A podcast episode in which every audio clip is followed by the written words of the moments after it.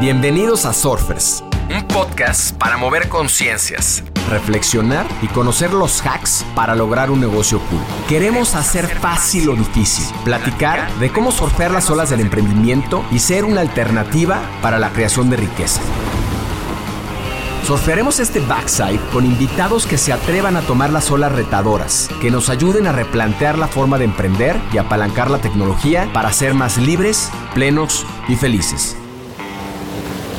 hay que entender la educación como bases para el futuro, no únicamente como estudiar el dream job.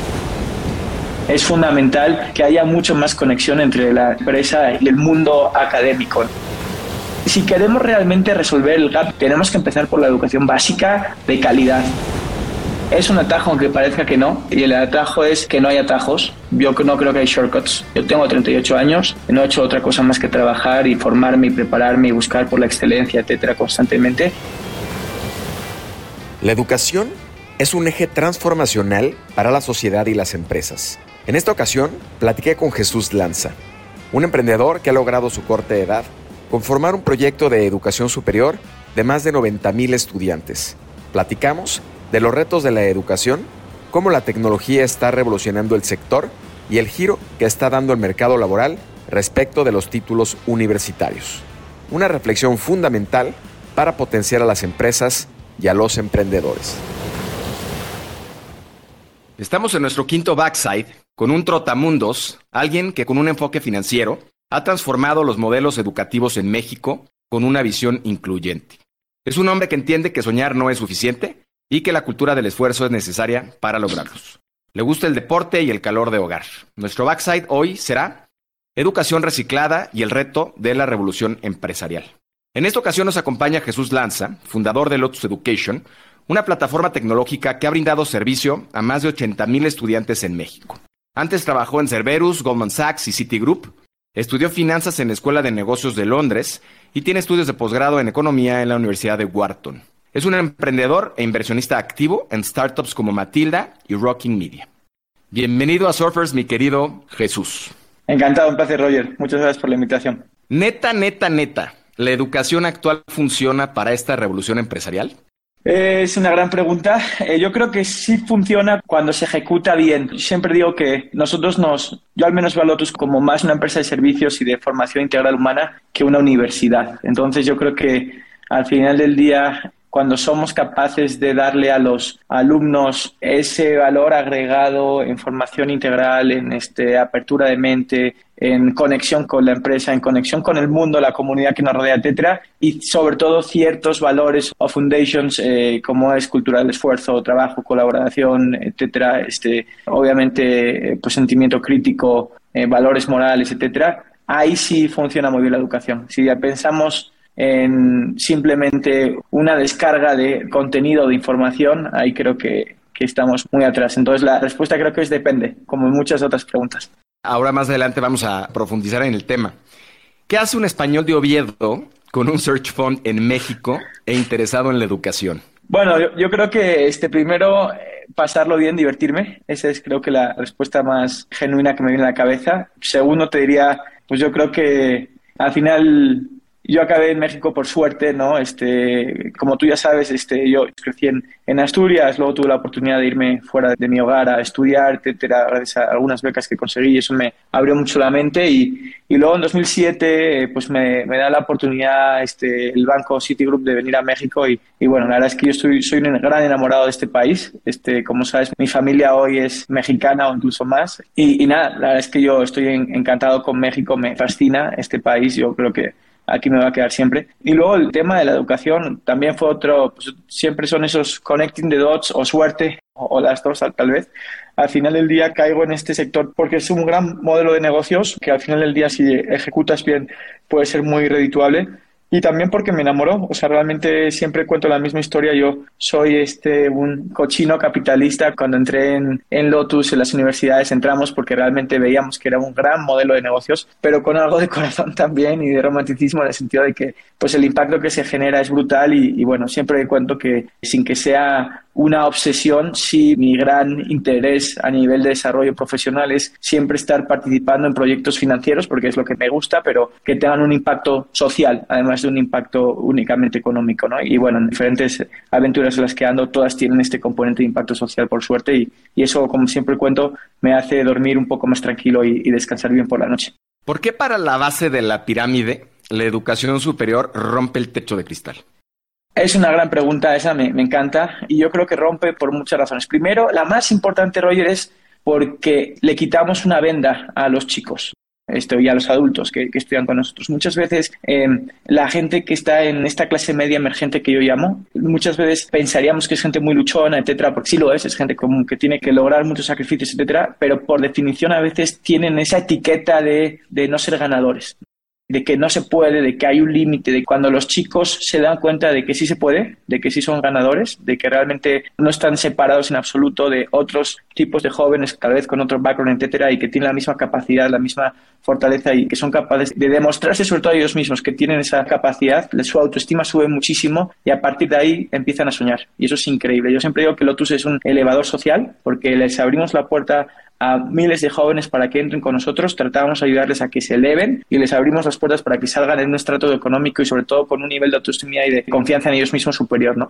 Y hay un dato bien interesante que ya he contado en más ocasiones que es, yo al principio hacía muchísimas entrevistas a, muchos de los colaboradores de Lotus, muchos de los cuales son antiguos alumnos de nuestras universidades porque pues, hay que predicar con el ejemplo, ¿no? Y realmente sí creemos que tenemos una buena masa, eh, masa crítica ahí para contratar talento y casi siempre los jóvenes egresados de las universidades de Lotus me decían, cuando los entrevistaba, siempre les hacía la misma pregunta, oye, ¿dónde te ves en 5 o 10 años después de hoy? O sea, en el futuro, proyectate, cuéntame. Y casi siempre me decían, uno, tener una maestría, tener una carrera o estudiar un idioma. Dos, en muchos casos, tener una propiedad, una casa propia. Y tres, emprender tener su negocio propio, ¿no? Entonces, eso a mí me fascina porque les das eh, a los chicos la confianza y les validas. Al final, tú, no haces nada, ellos mismos validan que realmente pueden, ¿no? Entonces, yo creo que por eso es un elemento de transformación social enorme. Y luego, el siguiente es que, por desgracia, en México hay un nivel de, acceso a la educación, en educación superior muy bajo hoy, este, realmente uno de cada cuatro más o menos estudia. Entonces, bueno, poder acercar la educación. A mí no me gusta, honestamente, la palabra democratizar nada. Este, yo creo que eso de democratizar se puso de moda en el mundo startupero y tal, pero a mí no me encanta, pero realmente creo que es una herramienta más de acceso, ¿no? Este, para los, para los chicos hoy que a lo mejor si no entran en la UNAM, en el Poli, en la UAM, etcétera, en universidades que realmente tienen unos ratios de acceso similares a los de Harvard, increíblemente, pues el poder tener este tipo de, soluciones realmente creo que es una gran ventaja, ¿no? Entonces yo soy un fan no solo de Lotus en este sentido, sino de, todas las universidades, digamos, de, acceso que existen en México y, y que en muchos casos lo están haciendo increíblemente bien. Nosotros no somos para nada el único ejemplo, ¿no? Jesús, según la encuesta nacional de egresados del 2019 del Observatorio Laboral en México, el 41% de los estudiantes están motivados a estudiar por tener un mejor nivel de vida, aun cuando solo el 23% es porque así lo quiere, y al mismo tiempo solo el 67% tiene un trabajo relacionado con la carrera que estudió. ¿Estamos realmente impulsando la verdadera vocación del estudiante y la búsqueda de su felicidad? ¿O solo complacemos a los padres y a las falsas expectativas del mercado laboral? Es una muy buena pregunta. Eh, yo creo que no es unicanal, creo que es este omnicanal.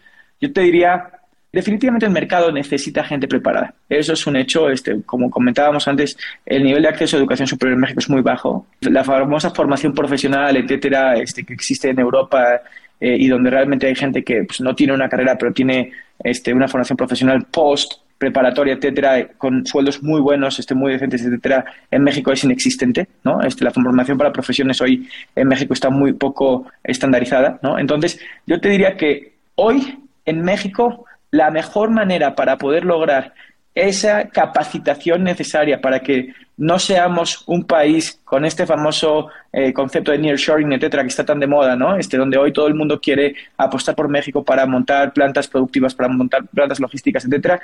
Hablaba con este Raúl Martínez, quien es hoy mi jefe, este, y él decía, oye, ¿y dónde está la inversión en educación para que todos estos jóvenes, esta mano de obra mexicana, esté altamente capacitada, productiva, etcétera, pueda eh, convertirse no solo en un blue collar eh, service para Estados Unidos, etcétera, sino en gente que, que tenga un valor diferencial. Entonces, ahí yo sí creo que la universidad genera un gran valor. Segundo dato que te quiero comentar es totalmente cierto que es difícil a veces entender cuando tienes 18 años, ¿qué quieres hacer? Hay mil ejemplos de gente que estudia ingeniería y está trabajando en... Mi director de Growth, él es ingeniero, está trabajando como este Head of Growth, eh, viendo temas comerciales, ¿no? Este, mi director, eh, mi co-director general, que era el anterior COO, era ingeniero y está este, en temas más de operación, etcétera. En mi caso, yo estudié administración de empresas, sí está vinculado, etcétera, pero pues acabo en un tema de educación, no tiene nada que ver con, con esto, ¿no? Yo creo que hay que entender la educación como bases para el futuro, no únicamente como este, estudiar el dream job. Estudiar el dream job es muy difícil porque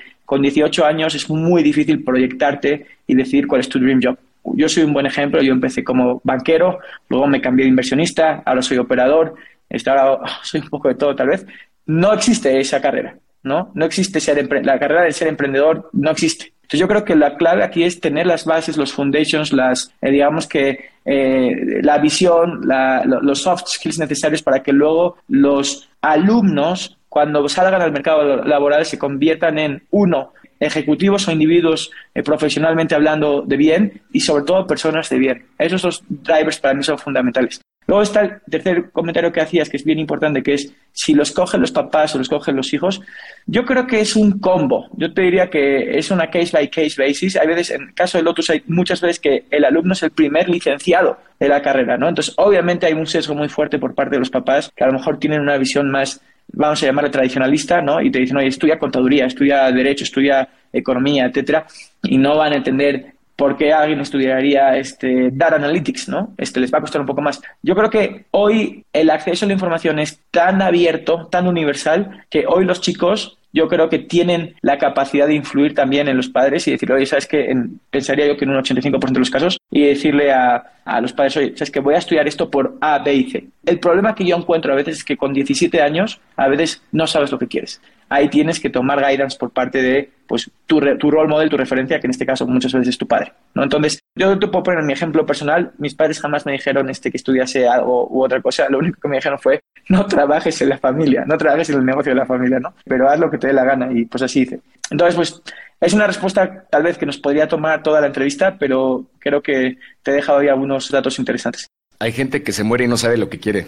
Hablando del tema que mencionabas intrínsecamente, de este equilibrio que tiene que haber en la economía entre la combinación de trabajos como los reconocidos oficios y las licenciaturas, según un informe del BID para América Latina, se estima que en el 2030 se necesitan alrededor de 28 millones de trabajadores técnicos y profesionistas de nivel medio para satisfacer las demandas del mercado. ¿Cómo replanteamos la importancia que tienen los diferentes tipos de habilidades y destrezas para realmente satisfacer las demandas del mercado laboral? Gran reto que tenemos enfrente. La verdad, yo te diría que ese reto definitivamente cada vez se va a volver más complejo por bueno, pues la dinámica cambiante del mercado, pero es algo que siempre hemos tenido, ¿no? O sea, yo me acuerdo, te pongo el ejemplo personal. Yo me acuerdo cuando llegué mi primer día a Citigroup que me pidieron hacer un análisis de, de crédito y un modelo financiero en Excel y esto lo puedo contar hoy. Ahora soy un virtuoso del Excel porque me ha tocado. Hace 16 años era no sabía casi utilizar Excel. Me dio vergüenza, este, me senté al lado de mi compañero, este, quien hoy, por cierto, es, fue mi primer amigo en City en México, de hecho, Carlos. Eh, me senté a su lado y le dije, oye, Choc, ayúdame, ¿qué tengo que hacer aquí, no? Este, yo creo que esto ocurre muchísimo en general, no solo en profesiones técnicas, sino también en trabajos que en teoría están vinculados a carreras, digamos, superiores, etcétera, a university degrees.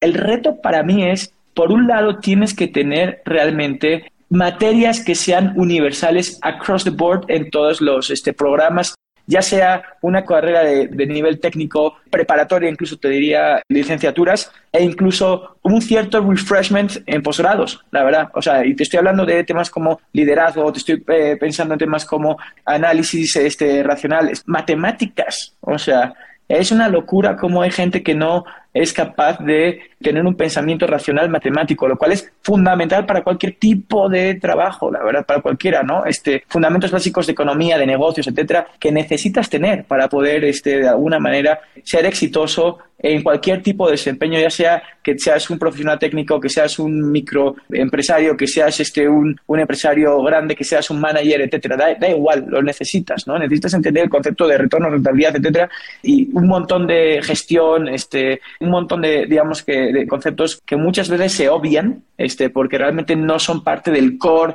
de la carrera o, de las, o, o del programa educativo en cuestión. Entonces, ese es punto número uno. Punto número dos, creo que es fundamental que haya una conexión, y esto creo que es un cliché, pero no por ser obvio es, es este menos relevante, es fundamental que haya mucho más conexión entre la empresa y el mundo académico, ¿no? Yo siempre pongo el ejemplo de que los chicos que egresan de Lotus están dispuestos muchas veces a hacer, este, empezar su carrera y a competir con este, profesionistas que a lo mejor serían, pues de alguna manera, o estarían trabajando en, lo que llamamos en Europa eh, formación profesional están dispuestos a empezar ahí. Y es más, no solo están dispuestos a empezar ahí, en muchos casos dispuestos a, desarrollar una profesión en ese, digamos, que camino, si realmente tiene un futuro y un valor agregado positivo, etcétera, y si realmente les llena a nivel de, digamos, sus necesidades y sus aspiraciones, ¿no? Entonces, eh, yo creo que eso es fundamental. Y luego el tercero que te diría, para mí es básico, es al final del día tenemos que entender, si bien es fundamental la especialización, porque cada vez el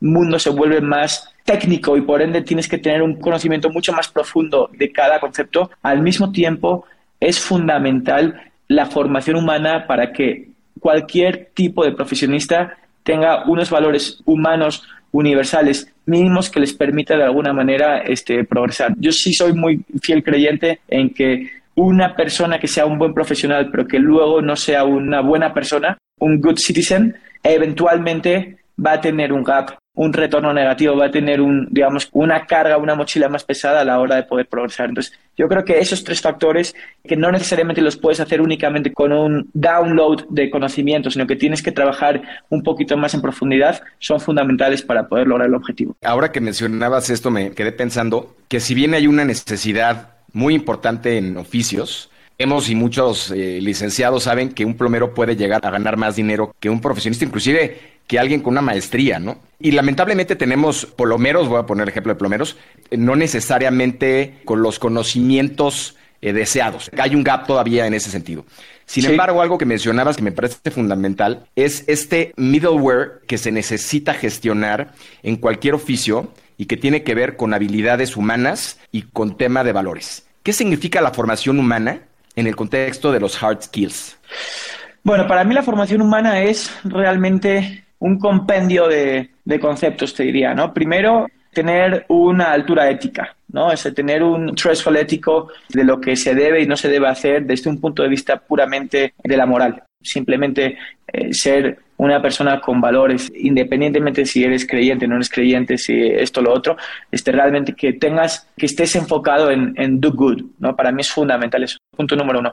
Segundo, y siempre lo menciono, hace un par de meses me hicieron una entrevista en, en, Lotus con algunos chicos de la universidad y me hicieron una pregunta bien interesante que la verdad me salió instantánea, y, pero luego me gustó la respuesta que di, que fue, este, si tú pudieras dar un regalo al mundo, ¿qué regalarías? Y contesté sentido común, ¿no? Este, y la verdad es que para mí es fundamental. Creo que las personas que tienen sentido común genuino, que tienen congruencia, son lo que dicen que piensan, lo hacen y que de alguna manera buscan los objetivos que se plantean, eh, buscan lograrlos, etcétera, tienen ese, esa armonía. Creo que definitivamente son alfa o tienen un valor incremental o de alguna manera tienen un éxito superior a los demás. Es algo que parece que es una estupidez, pero para mí es fundamental, la verdad. Y hay que trabajar, el sentido común se trabaja también, o sea, se tiene, pero también se trabaja. Tienes que ir formando con los chicos, etcétera. Y yo creo que eso se tiene que trabajar desde prácticamente desde que eres bebé hasta que te mueres, ¿no? Creo que es un lifelong learning es, eh, program, el sentido común.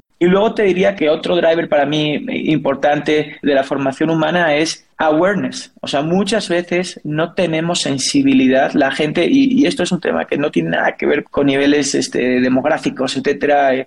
La gente de alguna manera muchas veces está encapsulada, está cerrada este, de visión con su atmósfera o con su ecosistema más inmediato y no tiene sensibilidad, no tiene visión de profundidad, ¿no? Y para mí tener awareness en general, tener sensibilidad es importantísimo para poder a partir de ese olfato o de esa eh, capacidad de interpretación poder empezar a tomar decisiones, etcétera. Esos tres drivers para mí son fundamentales y bueno, la verdad es que tratamos de, impulsarlos con diferentes ejercicios en Lotus, etcétera, para poder lograr eh, pues que los chicos tengan al final del día más oportunidades, ¿no? Y pongo un ejemplo que siempre es el mismo, el tren de las oportunidades. Hay gente que tiene mucho más suerte y que tiene un tren que pasa cada X horas, ¿no? Y constantemente tiene un flow de oportunidades, etcétera, porque pues sus circunstancias, es una persona con suerte, es una persona que tiene mucha más sensibilidad, tiene sentido común, etcétera. Y hay otras personas donde las oportunidades pues son más escasas, ¿no? El tren este, pasa menos veces por la estación. Tú tienes que estar seguro de que cuando se te abren las puertas del tren te vas a meter. Te tienes que meter en el tren. No puedes dejar que el tren pase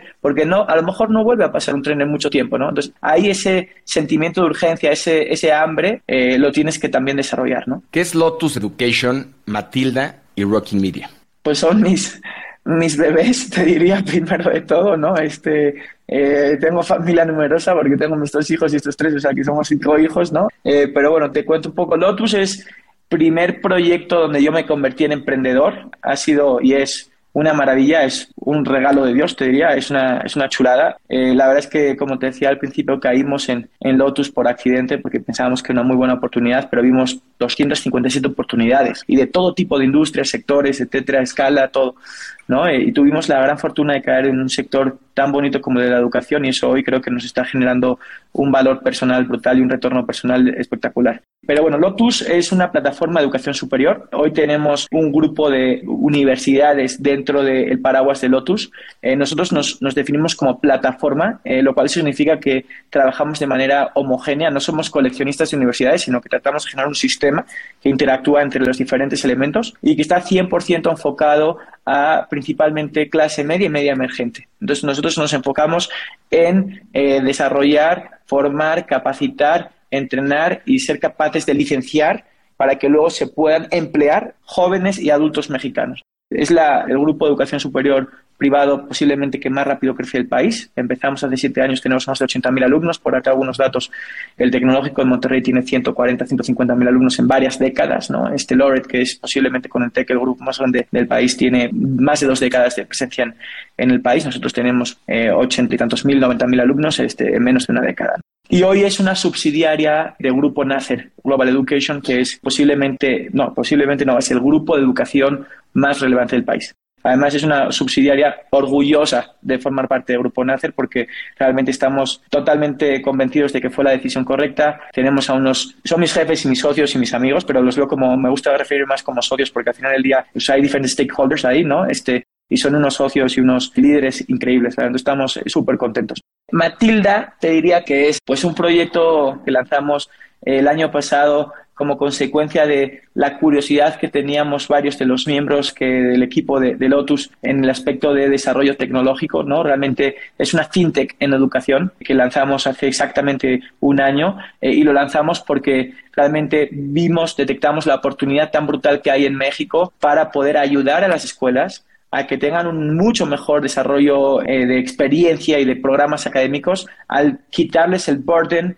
de cobranza, ¿no? que es realmente una tarea tediosa, administrativa, definitivamente poco, digamos que sexy para los fundadores, para los operadores de las escuelas y que además normalmente no hacen bien. ¿no? Entonces nosotros estamos dando una solución donde mejoramos muchísimo la experiencia de cobranza para los padres, lo cual genera una mejor experiencia global en cuanto a percepción del servicio para las familias y al mismo tiempo genera eficiencias económicas y mejoras económicas muy importantes para las escuelas. ¿no? Y además todo esto lo hacemos con un ejercicio de tecnología y un SaaS muy interesante, lo cual pues, realmente nos permite que podamos, uno, optimizar de manera dramática y dos, escalar muchísimo. ¿no? Entonces, es un proyecto que en el cual, pues la verdad, estamos súper motivados. Eh, además, tenemos un equipo eh, espectacular. La verdad, este, mis co-founders son unos cracks auténticos. Entonces, la verdad es que está volando y, estoy, pues yo estoy feliz, ¿no?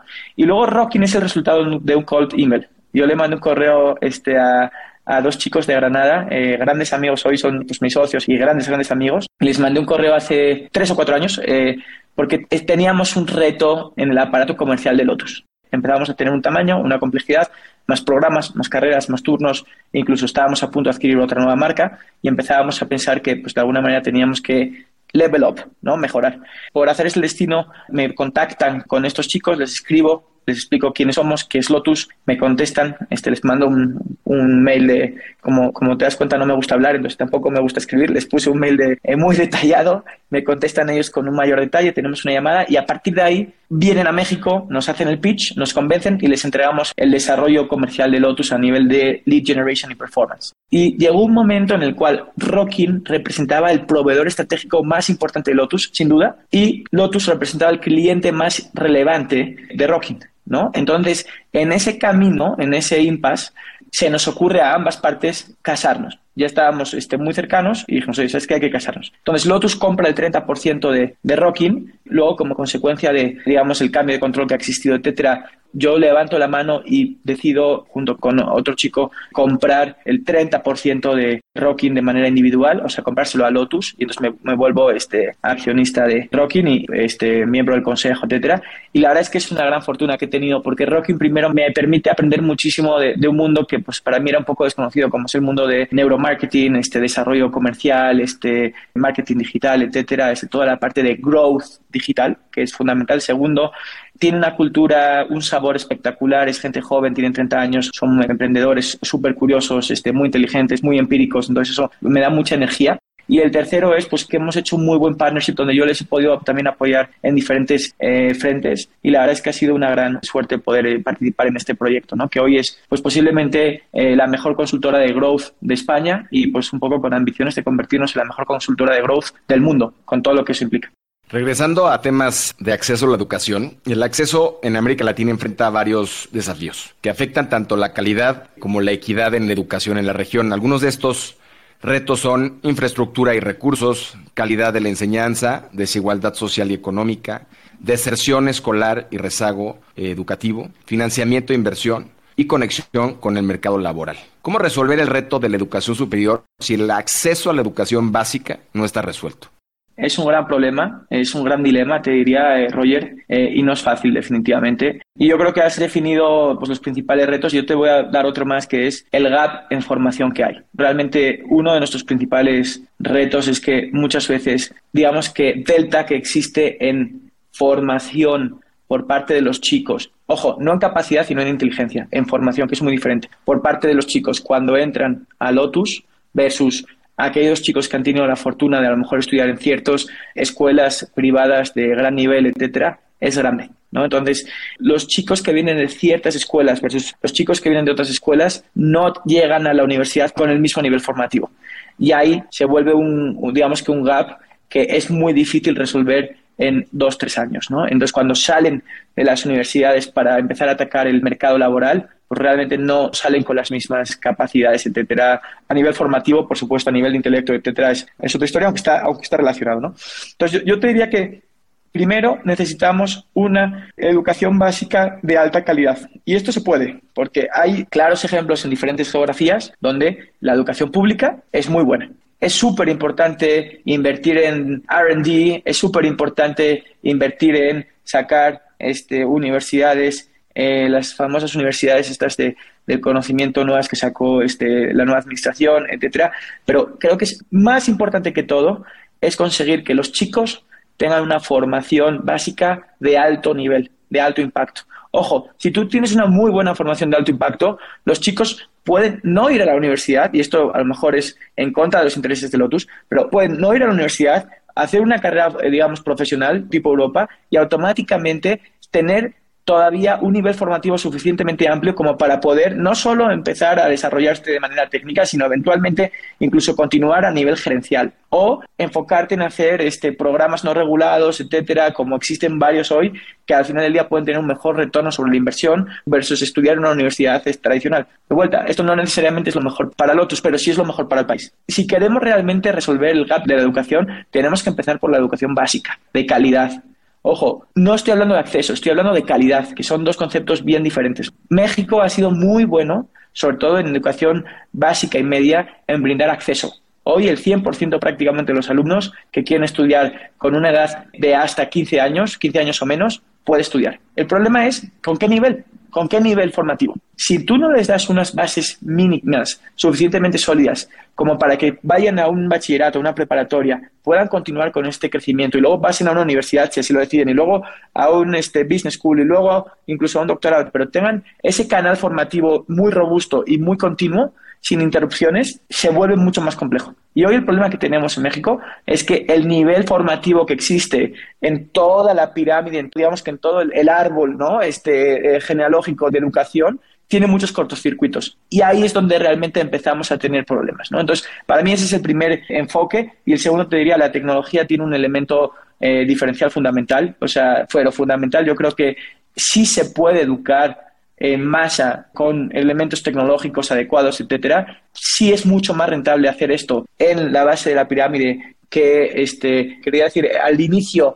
del desarrollo, eh, digamos, vital de un individuo que 18 años después. Y creo que es algo que curiosamente ya está ocurriendo. Cuando tú analizas los mejores modelos formativos, académicos, etcétera, de K-12, etcétera, el componente digital es brutal. Si tú haces un análisis de el impacto de la tecnología en alumnos de 7 años versus alumnos de 20 años, posiblemente es muchísimo más tecnológico el modelo de formación de un niño como mi hijo, que tiene cuatro años, que en muchos casos un alumno de 20 años. Entonces, sí se puede. Nada más hay que fomentar muchísimo ese desarrollo tecnológico para que realmente, sin entrar en catalogar si este, la educación privada o la educación pública, sin entrar en temas, eh, digamos, de opinión o políticos, que la educación pública sea de alta calidad. Creo que ese es un enfoque brutal y ahí creo que tenemos una responsabilidad global todos, tanto los reguladores, los profesores y los administradores de, digamos, educación pública, aquellos que participamos en educación particular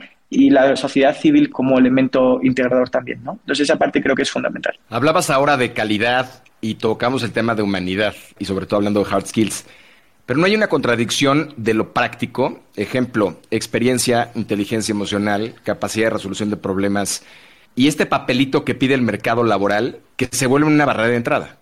Sí hay una contradicción, pero te voy a decir, al menos bajo mi óptica, por qué existe. Ese papelito es un stamp de calidad, es un poco el, es una validación. Hoy es muy difícil para el mercado, dado que no existe un nivel formativo homogéneo across the board, dado que no existe desde un punto de vista de, eh, digamos, el empleador, la capacidad de poder asegurar que tú vas a poder tener manpower de calidad, etcétera el tener un título y a veces tener un título de una universidad particular te permite tener un filtro particular porque se presupone que el hecho de venir de esta universidad o el hecho de tener este título te separa, te convierte en un outlier, ¿no? Y vuelvo a insistir, esto ocurre porque realmente no hay un nivel formativo a nivel base, a nivel foundation tan sólido que te permita eliminar esa dependencia. Hoy, eh, por desgracia, el embudo entra y se vuelve el cuello de botella en el título universitario.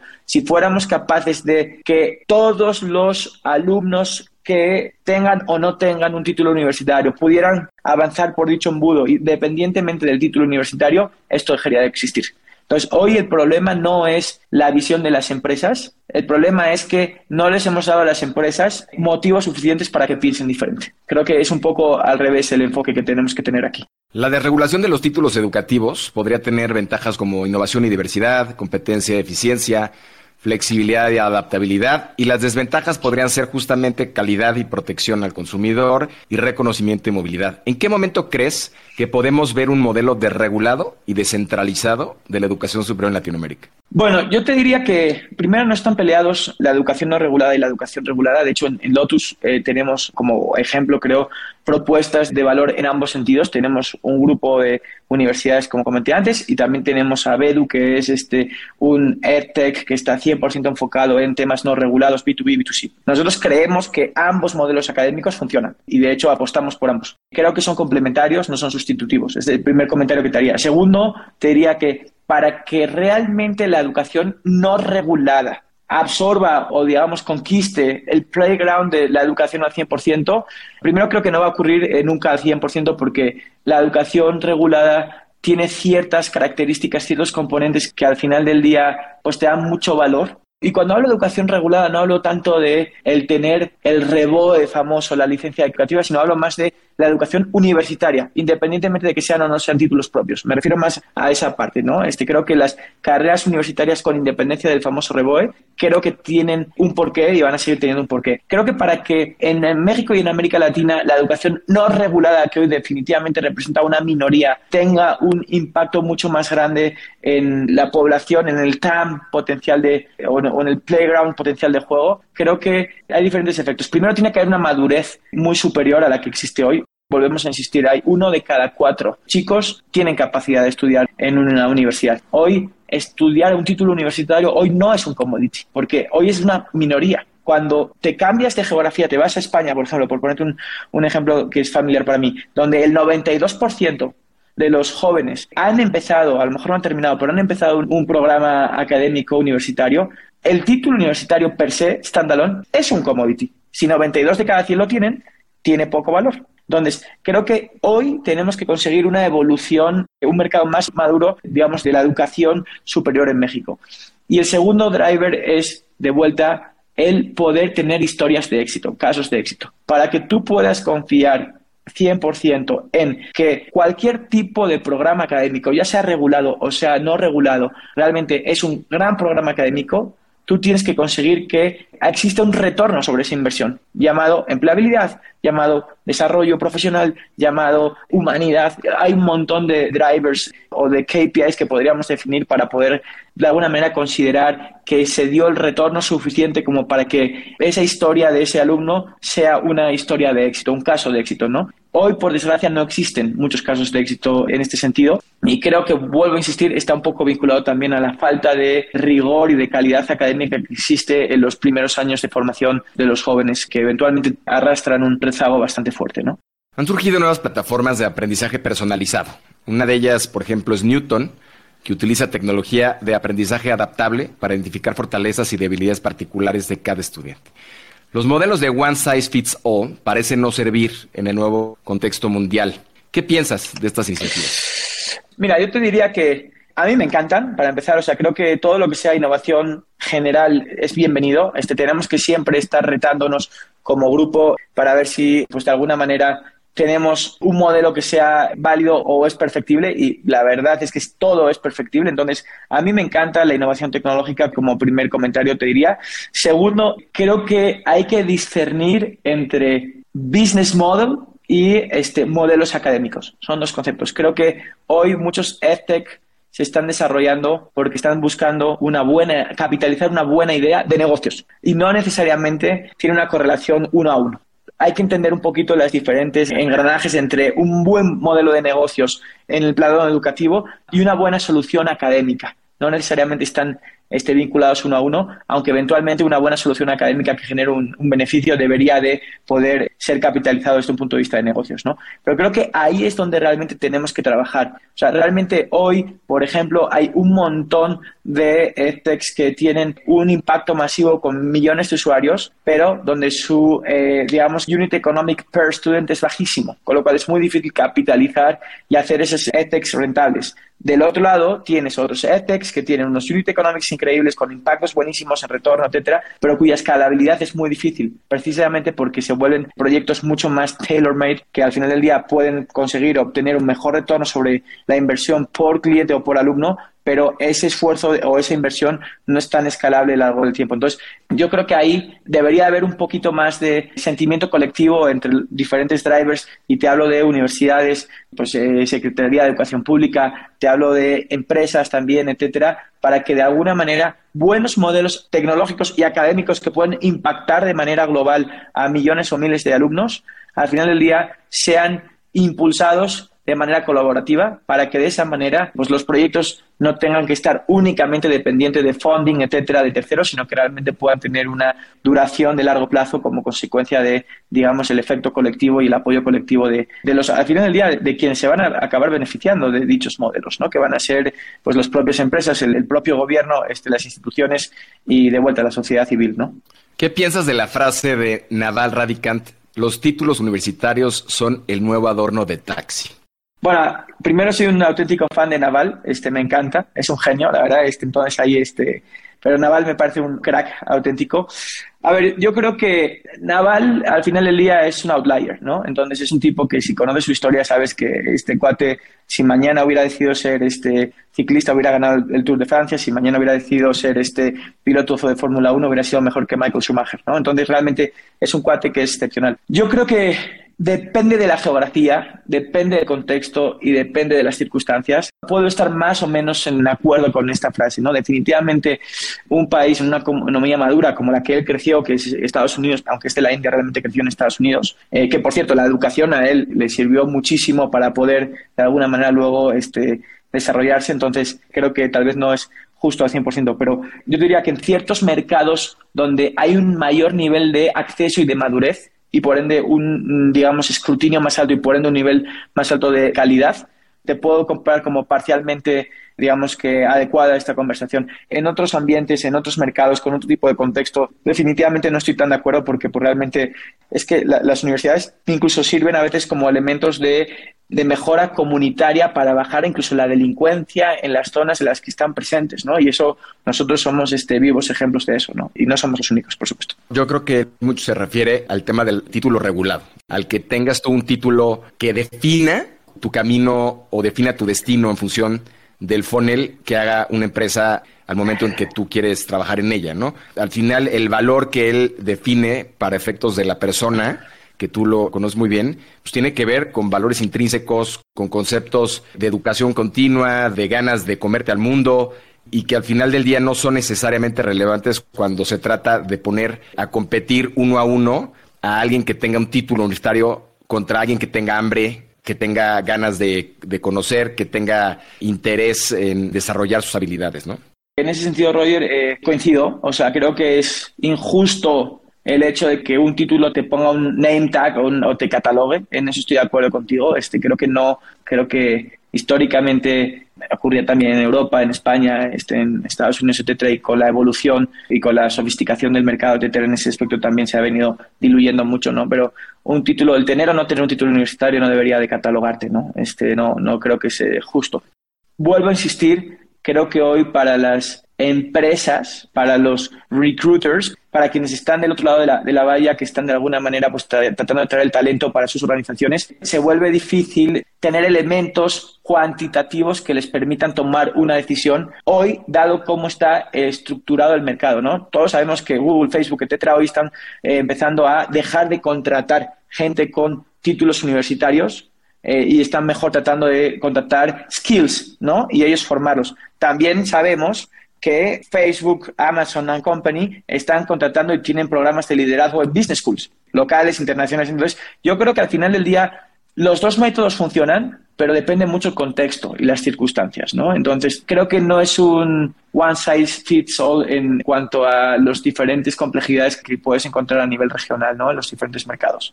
Platicábamos en un podcast con un amigo, muy buen amigo francés, Vincent Duguet, tiene una empresa que se llama Malt, no sé si la conoces, de freelancers en Europa, que es líder ahora en Europa. Y justo nos contaba, pues, que ahora el paradigma del trabajo remoto, pues es el resolver las cosas que realmente importan. No importa ya ahí eh, qué título tengas, qué título no tengas, sino que resuelvas el problema para que te están contratando. ¿no? Con el cambio de control en Lotus Education, ¿qué significado tiene la creación de valor y el reconocimiento de tu impacto como emprendedor? Yo creo que es una pregunta que es difícil de responder porque tiene, pues obviamente, un componente subjetivo muy grande para mí. Yo te diría que la primera este, impresión o el primer sentimiento que se me viene a la cabeza es, o la primera palabra es orgullo, ¿no? Porque pues es realmente el, resultado de capitalizar un esfuerzo o un sueño por el cual pues llevamos trabajando más de 10 años, ¿no? Entonces, eh, de una manera súper intensa, non-stop, con toda la pasión del mundo, te diría, este, y totalmente all-in, entonces, pues eso es algo que pues me lleva mucho orgullo porque realmente el hecho de que podamos de alguna manera lograr este nuevo capítulo para Lotus es increíble y pues es de alguna manera que alguien haya confiado de la manera en la que Nacer lo está haciendo para que Lotus sea el proyecto de educación superior ganador en México, pues es primero muchísimo orgullo y segundo pues un agradecimiento brutal con ellos, ¿no? Este, la verdad es que la apuesta que están haciendo por el proyecto es, eh, digamos que de otra dimensión, es este, magnífica, es enorme, pues la verdad es que pues eso, un extremado agradecimiento por ellos y también mucha responsabilidad para poder este, lograr ahora eh, pues los resultados que tenemos que lograr de manera conjuntos, porque realmente es un, es un proyecto que tiene mucha ambición, que tiene muchos retos. Al final del día los proyectos grandes son proyectos complejos y bueno, pues ahí hay mucho sentimiento de responsabilidad por, por mi parte y por parte del equipo. Y por último, yo te diría que mucha ilusión. La verdad es que mucha ilusión. Creo que el, no sé si la palabra es hermandad o este conexión con los nuevos este controlling shareholders de, de Lotus es enorme. Nos encanta su filosofía, cómo piensan, como en todo proceso de transición, pues siempre hay retos, siempre hay miedo, siempre hay percepciones, dudas, ¿no? Este, y creo que pues el hecho de que hayamos trabajado ya un buen rato juntos en este proceso, pues nos ha dado toda la confianza al, equipo para saber que son el socio correcto, que son el, el líder correcto para este proyecto. Tenemos a, pues no, no, solo Jorge Nácer, sino también pues todo su equipo, principalmente Raúl Martínez, que es el CEO del grupo en, para efectos prácticos. De alguna manera, nuestro, siempre digo que nuestro jefe y nuestro guía hoy, nuestro líder, yo tengo una confianza ciega en ellos, la verdad, estoy totalmente sumado a la causa súper este, motivado con el proyecto y, super, y no puedo estar más a gusto. Este, realmente me, entiendo a las mil maravillas con ellos. Y luego, por otro lado, yo te diría que también algo bien interesante que es un sentimiento de, de, responsabilidad y de humildad muy fuerte. O sea, realmente como que tengo un poquito de... Trato de hacer mucho ejercicio de, de estar con feet on the ground, ¿no? Este, de repente te puedes este, omnibular, estar un poco eh, pensando que ya has logrado todo, que ya eres una estrella y ahí es cuando te estrellas, ¿no? Entonces acabas estrellado. Entonces, en ese sentido, como que un, un fuerte, eh, digamos que propósito de ser humilde, de ser sencillo, de ser agradecido. Y bueno, siempre cuento lo mismo. Cuando levantamos la, la ronda SID de Matilda, que fue una ronda muy exitosa, ¿no? 5.5 millones de dólares y luego este, hicimos el SID Extension Round a 10. En la primera parte de los 5.5 yo le hablaba a José, a mi, a mi socio este, y cofundador conmigo y con el resto del equipo, que yo tenía la sensación de que habíamos robado un banco, ¿no? Porque no se habían dado tanto dinero para un proyecto que era un PowerPoint, ¿no? Y este, a mí me generó en vez de estar muy contento, muy feliz, me generó un nivel de, de digamos, eh, sentimiento de urgencia y de responsabilidad. decir, puta, ahora tenemos que hacer el delivery sí o también, porque esto, eh, si no, yo tengo que ir y devolverle la lana a cada uno de los inversores y yo no la tengo, ¿no? Entonces, ¿cómo hago? ¿no? Entonces, mejor este, damos un buen retorno en vez de tener que ir a devolver el dinero, ¿no? Y en el caso de Lotus es un poco diferente, te diría, porque realmente el proyecto es mucho más maduro, entonces el potencial del mismo lo conozco bien y, estoy convencido de que todavía le quedan cotas muy altas por alcanzar, pero un poco también en ese sentimiento de responsabilidad se mantiene. Si tengo ese enfoque de decir, puta, ahora tengo que trabajar más duro que nunca, demostrar que la, apuesta fue la adecuada por parte de Nacer, este, que el equipo de alguna manera siga sintiendo que el proyecto es, es el proyecto ganador, etcétera, y te diría que las sensaciones que tengo ante la pregunta que me haces, ¿no? Jesús, considerando lo que hoy conocemos como AI, y que su poder va a multiplicar por un millón en los próximos años, ¿cómo tendrían que adaptarse los modelos educativos actuales al uso de AI? Bueno, es una gran pregunta y la respuesta es sencilla, es adaptarte o morir. O sea, aquí si no hay este puntos intermedios. O sea, realmente creo que la inteligencia artificial va a revolucionar el mundo, no solo la educación, pero la educación es parte más de este engranaje ¿no? este que conocemos y si no te adaptas al impacto de la tecnología y de la inteligencia artificial en este caso, eh, vas a estar fuera de juego muy rápido ¿no? este, y vas a ser este blockbuster con una versión muchísimo más este, abrupta y más corta. ¿no? Es una gran oportunidad si lo sabes utilizar o, un gran, o, una, no una amenaza. Yo te diría que el punto y final de tu historia si le das la espalda. ¿Quiénes son María Fernanda, Nicolás y Marieta? Pues son las personas más importantes de mi vida. Eh, pues Fer es mi socia en todo, mi socia de la vida, ¿no? mi, mi compañera de camino, mi CEO en muchas cosas, la verdad. En ese sentido, mi, mi alma gemela. Yo tengo un hermano gemelo, pero tengo también este, que también en muchos casos es mi alma gemela, pero este Fernanda pues obviamente es mi compañera de vida y mi alma gemela y Nico y Marita son lo más preciado que tengo en el mundo, ¿no? Y son mis mejores amigos, te diría. Jesús, quiero ser respetuoso de tu tiempo. Ya se nos acaba este set de olas y quisiera que compartas con nosotros y con la comunidad tus tres hacks o atajos para surfear las olas del emprendimiento y vivir más libres, plenos y felices. Mira, te diría que el primero es creer en ti. O sea, realmente tú tienes que pensar en grande y creer en ti. O sea, si tú no, realmente no crees en tu potencial, en, lo que tú puedes lograr, etcétera, emprender, y tú lo conoces muy bien porque eres un emprendedor serial, Roger, emprender es tan complejo y tiene tantos retos que si tú no crees que lo puedes lograr y no tienes, porque hay muchos días malos, entonces si tú no crees, si tú no eres capaz de mirarte al espejo y decir, puta, hoy tengo un mal día, hoy viene una mala racha, pero esto es este eh, for a greater good y yo soy capaz, etcétera, y, pensar en un futuro más brillante y pensar en grande, etcétera, y creer que tú eres capaz de construirte ese puente para lograr ese futuro, muy complicado, ¿no? Te diría que punto número uno, Segundo, es un atajo aunque parezca que no, y el atajo es que no hay atajos. Yo no creo que hay shortcuts. O sea, no creo que tú vas a hacer un, home run vendiendo, haciendo un trade, este, siendo vivo, este, consiguiendo un conecte, tal. Yo no creo en eso. La verdad es que mi experiencia es exactamente la opuesta. Yo tengo 38 años, no he hecho otra cosa más que trabajar y formarme y prepararme y buscar por la excelencia, etcétera, constantemente. Eh, y para mí ese enfoque de, largo plazo al final del día me ha cortado luego a lo mejor el path to success versus otros este a lo mejor emprendedores o otros este, profesionales etcétera no porque pensar por pensar en el largo plazo por pensar que no hay atajos este para mí es este creo que eso al final del día te ayuda a lograr el objetivo no luego hay un tercer driver que, que está un poco vinculado a este que es el famoso 1% compounded growth, ¿no? Este, entonces, básicamente, si tú das el extra mile siempre, ese extra mile de manera acumulado te separa dramáticamente de, ¿no? de un play eh, famoso from good to great, te separa dramáticamente si eres capaz de dar ese, ese digamos que 1% extra, ¿no? O 10% o ese, ese extra mile. Al final del día no nos podemos conformar. Yo siempre lo explicaba en, Lotus con mi equipo, etcétera, cuando de repente había este, responsabilidades de otras áreas y yo estaba encargado más de ciertos temas y me decían, no, es que eso no es mi responsabilidad. No, no, no, no, no. El 100% de la compañía es tu responsabilidad. Oye, pero es que yo trabajo en finanzas. No me importa. El 100% de comercial, recursos humanos, operaciones, es tu responsabilidad, ¿no? Y si tú detectas un problema ahí, tú tienes que resolver ese problema y si el equipo per se no lo resuelve, tú tienes que tratar de, ver cómo encuentras tú la solución, ¿no? Y tal vez la, última que me encanta, la verdad, es, y está un poco vinculada a la primera, pero es fake it till you make it, ¿no? Esa creo que es muy buena, la verdad. Este, muchas veces no solo te lo tienes que creer, sino también tienes que actuar como que ya eres el winner. Yo creo que ese patrón de tú tratar de proyectarte como ese, esa mentalidad, ¿no? Ese mentalidad que tenía, que a lo mejor tienen este, grandes deportistas como Michael Phelps, como Michael Jordan, como este Kobe Bryant, Rafa Nadal, etcétera.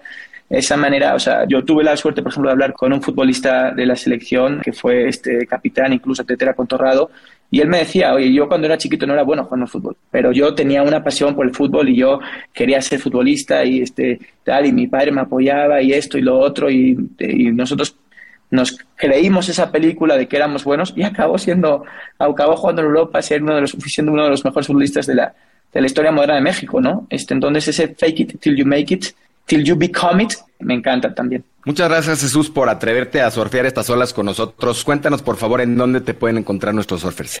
Bueno, soy un poco desastre para temas de redes sociales, pero bueno, eh, me pueden encontrar en LinkedIn. Mi LinkedIn es Jesús Lanzalosa, eh, entonces ahí me pueden escribir. Normalmente contesto todo el mundo que me escribe para cualquier cosa, ayudas, consejos, etcétera. Me pueden buscar, encantados de, de apoyarles. Y básicamente ahí es donde estoy más, más activo, la verdad. Suena un poco un poco triste, pero es la, triste realidad. Entonces, en, LinkedIn, si me buscan, estoy encantado de resolver cualquier duda y, bueno, pues agradecido de que me hayas invitado, Roger. Un, placer haber convivido contigo y compartir estas, estas ideas y estos momentos juntos, ¿no? Al contrario, muchas gracias a ti. Esto fue Surfers y nos vemos en el siguiente short. Haz comunidad con nosotros, suscríbete en Spotify y sigue Negocios Cool en Instagram. Compártenos historias y personajes con quienes quieres conectar. Soy Roger Alarcón y recuerda disfrutar tu ola.